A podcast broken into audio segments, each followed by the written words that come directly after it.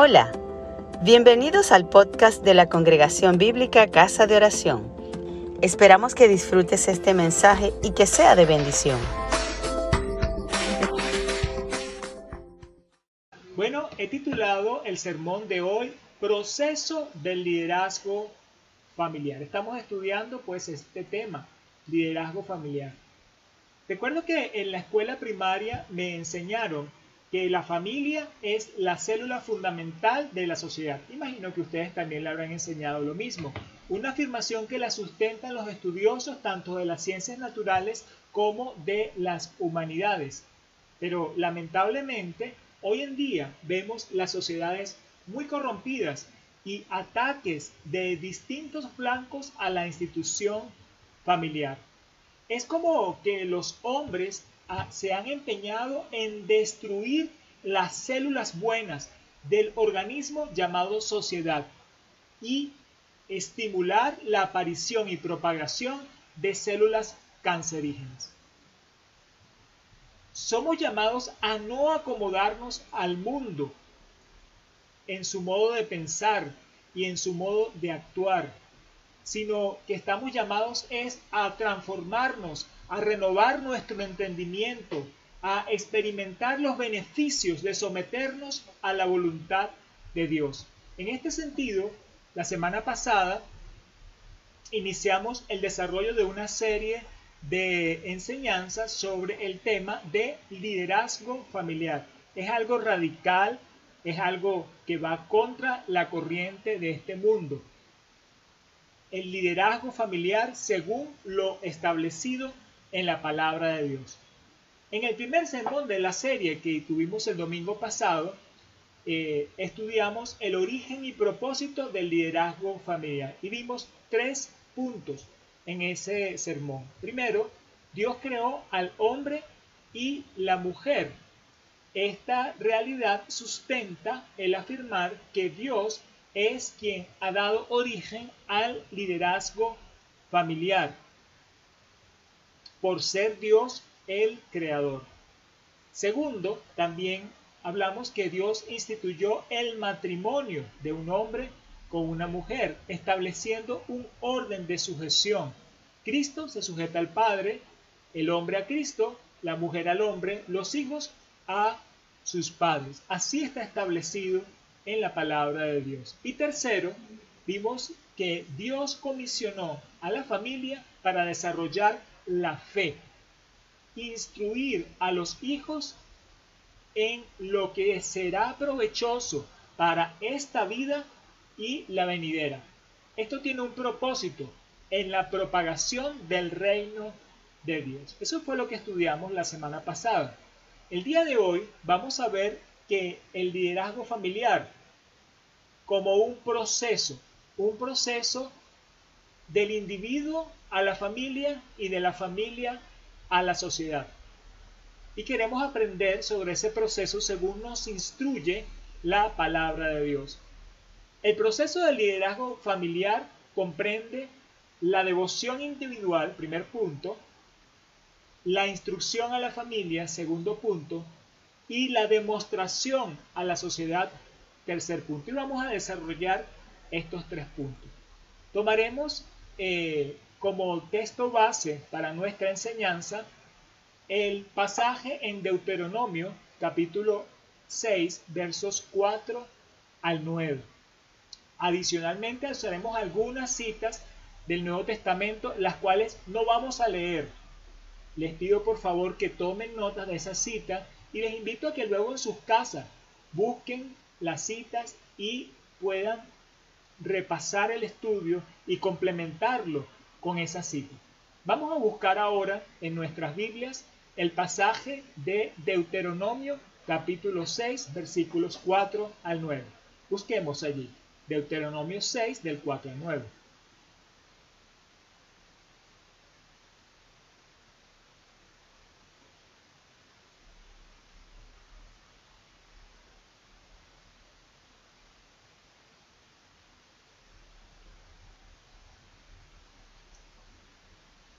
A chance que lo encuentren.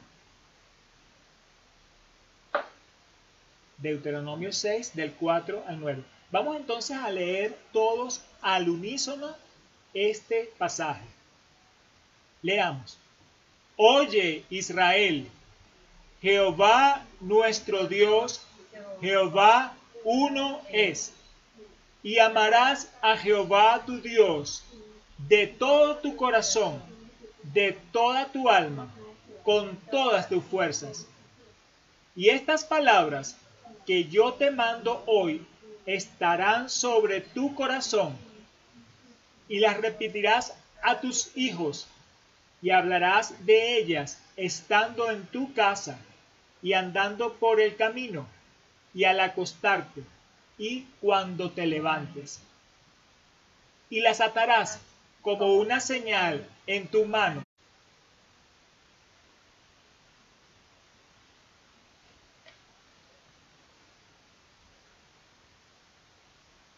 tenemos un problema de desconexión a internet, estamos tratando de resolver para continuar.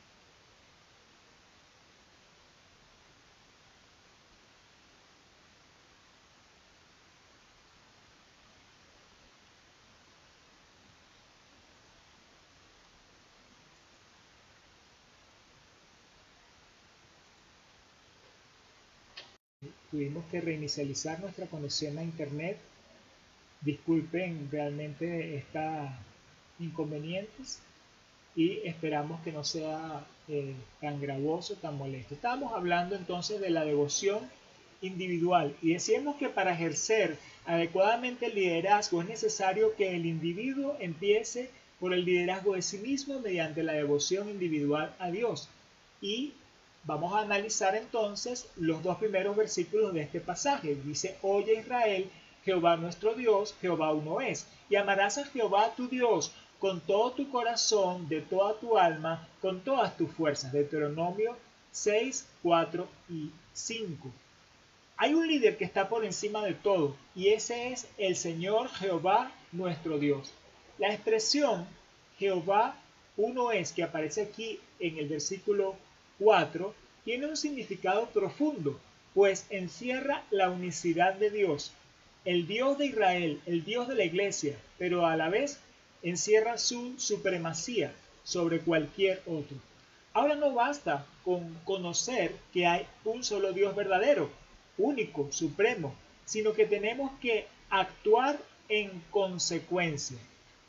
Por eso la palabra oye, que aparece al principio del versículo 4, tiene una connotación de escucha activa, no es simplemente percibir con el oído.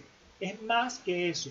No se trata de la simple audición, sino que involucra el prestar atención, el retener y el poner en práctica. Es una escucha activa. El Nuevo Testamento nos amonesta respecto a esta escucha activa en Romanos capítulo 2 versículo 13. No lo busquen ahora, por favor, anoten eh, Santiago capítulo 1 versículo 22, Santiago capítulo 1 versículo 25 y seguramente habrá otras porciones. Lo que tenemos que poner la fe en acción respecto a esto que escuchamos, como nos habla también sobre ello Hebreos, el capítulo 4, verso 2, Santiago, capítulo 2, verso 17. Todos estos versículos que les acabo de citar, Romanos 2.13, Santiago 1.22, Santiago 1.25, Hebreos 4.2, Santiago 2.17 nos está hablando de la fe que actúa, de no ser simplemente un oidor olvidadizo de la palabra. La acción de fe que nos indica el pasaje que estamos analizando, Deuteronomio capítulo 6, en el verso 5, es amar. Amar aparece acá como un imperativo. Imperativo en futuro. Amarás. Amarás a Jehová tu Dios. Es una acción que se nos está eh, indicando como un mandato, como una orden. En los evangelios, cuando le preguntaron a Jesús sobre cuál era el mayor mandamiento o qué hacer para heredar la vida eterna, justamente Jesús citó el versículo 5 de este pasaje y lo podemos ver en Mateo capítulo 22, verso 37, Marcos capítulo 12, verso 30, Lucas capítulo 10, verso 27. Amar no es simplemente tener un sentimiento o una emoción, aunque lo involucra, sino que involucra más cosas como son el valorar, el respetar, el obedecer, el actuar. Jesús también nos enseñó sobre esta forma de amar y lo vemos que aparece en el Evangelio según San Juan, capítulo 15, versículos 13 al 15, cuando habla de la condición para ser verdadero amigo de Dios. Pero también está registrado este tipo de amor en otras partes del, del Nuevo Testamento. Santiago, capítulo 2, versos 22 y 23. Primera carta de Juan, capítulo 4, eh, versos 18 y 19. Hebreos, capítulo 12, verso 9. Entonces estamos hablando de amar como una acción, amar como un verbo, amar como una orden, como un imperativo. Amar que se va más allá de las emociones, pero cuando vemos acá en el texto, dice, amarás al Señor de todo tu corazón. Versículo 5 la primera parte. El corazón se considera como el centro de los sentimientos, las emociones del ser humano. Entonces cuando nos dice de todo tu corazón es que sí involucra ese amar, el poner tu afecto, el poner tu sentimiento, tu emoción en Dios. De modo que el amor a Dios se traduce en una expresión de todo nuestro sentimiento hacia Él. Pero va más allá, porque luego nos dice en la segunda parte del versículo, Amarás al Señor de toda tu alma. No me quedo solo con la emoción y el sentimiento, sino que voy al alma y el alma eh, de la persona es donde se toman las decisiones, es decir, el centro de la voluntad. De modo que el amor a Dios se traduce en decisiones, en que la voluntad humana se somete a la voluntad divina para agradarle a Él. Si le amo, entonces voy a hacer lo que Él dice. También nos dice acá, amarás al Señor con todas tus fuerzas. Es la tercera parte del versículo 5. Las fuerzas se emplean en las actividades e interacciones físicas del ser humano, en el trabajo, en la labor, en lo que hago, empleo mi fuerza. De modo que el amor a Dios se traduce en acciones que requieren de nuestra energía, el trabajo para Dios. Así que este amar a Dios involucra emoción, involucra voluntad e involucra también acción, esfuerzo, trabajo, obrar. El proceso del liderazgo familiar se inicia en la persona, en su devoción individual a Dios, al poner por obra la palabra de Dios, amándole de todo corazón, de toda el alma y con todas las fuerzas. Esa es la manera como nosotros nos sometemos a ese liderazgo de Dios y podemos entonces también llevar liderazgo hacia otros. Entonces hemos visto el primer punto, la devoción individual, pero el segundo punto es la instrucción a la familia.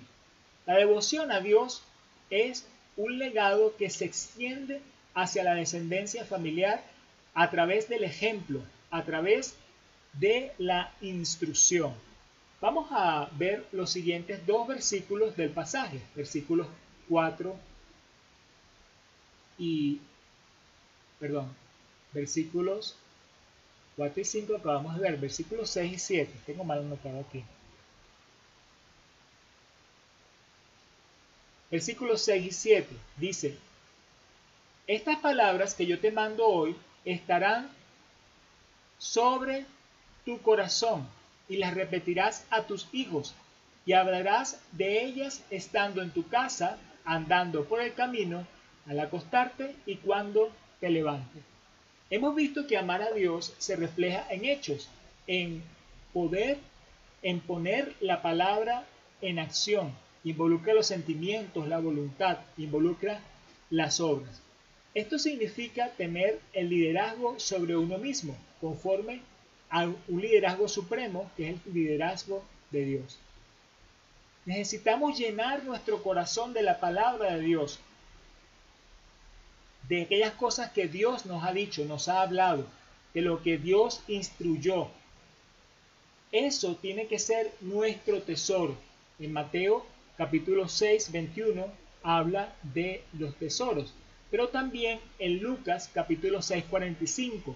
Si nuestros corazones están llenos de esos tesoros, eso será lo que vamos nosotros a hablar.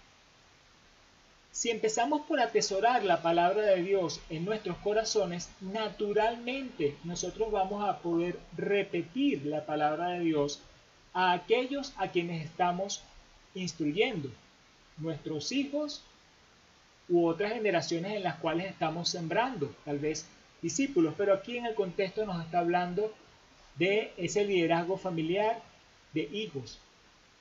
Cuando tenemos nuestro corazón lleno de la palabra de Dios, eso naturalmente es lo que vamos a repetir, naturalmente es lo que vamos a hablar. Y dice en el versículo 6, la primera parte, repetirás a tus hijos estas palabras. Para que una enseñanza quede grabada, se requiere ser insistente en ella, repetirla, repetirla, repetirla cuantas veces sea necesario. También nos dice que hablarás estas palabras estando en tu casa, andando por el camino, que son la segunda y tercera parte del versículo 6. Para ejercer el liderazgo se requiere pasar tiempo juntos. No puedo ser líder y nunca me escuchan, nunca me ven, están completamente ausentes. Hay que tener encuentros, hay que estar juntos. Por eso habla acá de estando en la casa, andando por el camino y aprovechar cualquier de, cualquiera de esos lugares, cualquiera de esos encuentros, cualquiera de esos momentos de estar juntos para hablar la palabra de Dios. La palabra de Dios debe tener también una preeminencia en la vida familiar. Ese es el liderazgo que nos está imponiendo la palabra, que tal como lo diseñó Dios, debe haber una preeminencia de la propia palabra de Dios. Por eso debe ser lo primero del día y lo último de la noche. Hablarás estas palabras al acostarte y cuando te levantes, dice las dos últimas partes de este versículo 6. Así que el proceso de liderazgo familiar va del individuo a la familia a través de la instrucción que aprovecha todo lugar, todo encuentro, toda ocasión, dando preeminencia a la palabra de Dios, dejando así un legado generacional. Estamos viendo entonces cómo ese liderazgo que viene de Dios llega al hombre, al individuo, a través de esa devoción donde yo decido amar no solo de labios, sino decido amar de todo corazón, de todo el alma y con todas mis fuerzas. Reconocer a Dios, seguirle a Él, obrar. Entonces el liderazgo de Dios viene hacia mí, se posa en mí, me dirige a mí. Y entonces yo puedo dirigir a otros y puedo dirigir a mi familia, puedo liderizarle. ¿Y cómo le voy a liderizar entonces a mi familia? A través de la instrucción. Instrucción que pone en preeminencia la palabra de Dios, de la cual mi corazón debe estar primeramente lleno para instruirle a otros. Vamos al tercer punto de esta enseñanza, que es la demostración a la sociedad. Al principio decíamos que eh, la familia es la célula fundamental de la sociedad. El liderazgo traspasa las paredes de tu casa y demuestra a la sociedad la palabra de Dios. Vamos a, analizar entonces los últimos dos versos del pasaje, el versículo 8 y 9. Dice, y las atarás como una señal en tu mano y estarán en tus frontales, perdón, estarán como frontales entre tus ojos y las escribirás en los postes de tu casa y en las puertas. Bueno, tomaron eh, literalmente, en el Antiguo Testamento se toma literalmente esta palabra, pero también nosotros podemos verlo como unos símbolos. Si vemos los significados de estas palabras que están acá y podemos darle entonces un sentido mayor a esto. La mano es un miembro muy importante del cuerpo. Las manos realizan muchas funciones como tocar, agarrar, sentir, sujetar, manipular, acariciar, etc. Son muchas las funciones de la mano. Cuando nos presentamos a una persona o le saludamos, generalmente damos la mano. Hoy en día es un puñito, pero ahí está, ahí está la mano. La mano forma una parte importante de nuestra identidad. También usamos las manos al momento de hablar, para gesticular. A través de las manos este, le ponemos énfasis a lo que estamos diciendo, ilustramos incluso. La gesticulación es una parte importante de la comunicación y la hacemos con nuestras manos. Así que también las manos tienen ese sentido. Se asocian las manos siempre a lo que realiza una persona, así como a sus gestos, manos a la obra o la obra de tus manos. Siempre está asociado las manos a las labores. De modo que atar la palabra de Dios como una señal en tus manos, que es lo que nos dice el versículo 8 en la primera parte, va mucho más allá de un mero accesorio como una pulsera que ponemos allí con un versículo. Algunos la usan está bien, pero va más allá. O va más allá de unos flecos que a lo mejor pusiéramos en nuestras mangas para que cuelguen allí varios versículos. Va más allá, porque las manos tienen mucha función, tienen una gran importancia en el humano. Atar la palabra en nuestras manos tiene que ver con nuestro obrar, con nuestro relacionamiento con los otros, con la forma en que se evidencia que nosotros somos siervos de Dios. Entonces, atar la palabra a nuestras manos significa voy a obrar en función de la palabra de Dios.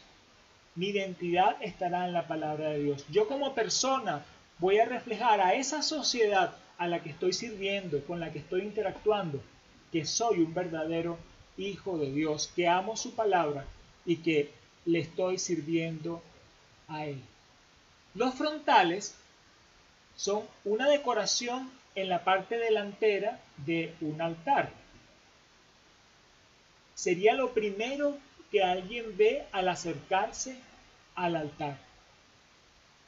Que las palabras de Dios estén como frontales entre tus ojos, que nos dice el versículo 8, parte B, no se trata de usar un cintillo o una diadema con versículos, como algunos hacen, y está bien si lo hacen, pero también va más allá. Más bien debe ser que quien se acerque a ti pueda ver que eres un altar viviente al Dios verdadero, que exhibes y demuestras la palabra de Dios. De acuerdo con esto, la palabra de Dios debe ser demostrada al mundo por el creyente individualmente como señal en tus manos y frontales entre tus ojos. Versículo 8. Pero también la palabra de Dios es demostrada a través de la familia del creyente. Y por eso aquí nos habla de la casa. La casa representa a la familia. Yo en mi casa serviremos al Señor. No solamente el individuo, sino que la casa en sí, la familia, también va a demostrar a la sociedad esa fe viviente, esa palabra de Dios, como nos habla el versículo 6 versículo 9 perdón, de este pasaje. Los postes son el armazón de la estructura de una casa. En muchas construcciones los postes son visibles al exterior. Se suele usar los postes para colgar información. Eh, habrán visto afiches puestos en las columnas, por ejemplo. Eso es algo que desde la antigüedad se ha usado. Escribirás las palabras de Dios en los postes de tu casa. Es la primera parte del versículo 9. La estructura de nuestra familia debe estar armada en la palabra de Dios. Esto es algo que debe evidenciarse hasta el exterior. Una familia cuyos columnas son la palabra de Dios, de forma tal que fuera de la familia se vea la solidez de esas columnas. Las puertas de una casa son las que permiten dar acceso, que alguien entre o salga de la casa. Dice, escribirás las palabras de Dios en tus puertas. Versículo 9, parte B. Nuestra familia debería impactar con la palabra de Dios a quien se acerque a ella, quienes se interactúan o se relacionan con nosotros. Toda la familia debe entonces ser una demostración de la palabra de Dios. El proceso del liderazgo familiar se traspasa de la familia a la sociedad mediante la demostración de la palabra de Dios a través de los hechos del creyente y su familia. Mis hechos y el hecho de mi familia van a demostrar a la sociedad una diferencia. Sirvo al Dios verdadero. En conclusión, hoy día vemos que las sociedades son muy corrompidas y que se ataca de distintas maneras a la institución familiar. Es como que los hombres se han empeñado en destruir las células buenas del organismo llamado sociedad y estimular la aparición y propagación de células cancerígenas.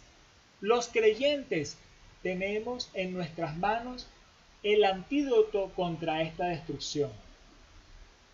No es que vamos a agarrar una bandera y vamos a ir en contra de estos o aquellos, sino que tenemos que poner en práctica la obra de Dios, la palabra de Dios. Es la palabra de Dios que debemos llevarla a través de ese liderazgo familiar que Dios ha instituido. Dios al creyente, el creyente a su familia, el creyente y la familia a la sociedad. El proceso del liderazgo familiar. Por eso estamos hablando de un proceso. El proceso del liderazgo familiar se inicia en la persona, en su devoción individual a Dios, al poner por obra la palabra de Dios, amándole de todo corazón, de toda el alma, con todas las fuerzas. El proceso de liderazgo familiar va del individuo a la familia a través de la instrucción que aprovecha todo lugar, toda ocasión, dando la preeminencia a la palabra de Dios y dejando un legado generacional. El proceso del liderazgo familiar se traspasa de la familia a la sociedad mediante la demostración de la palabra de Dios a través de los hechos del creyente y su familia. Gracias por escucharnos. Si te gustó, compártelo con tus amigos.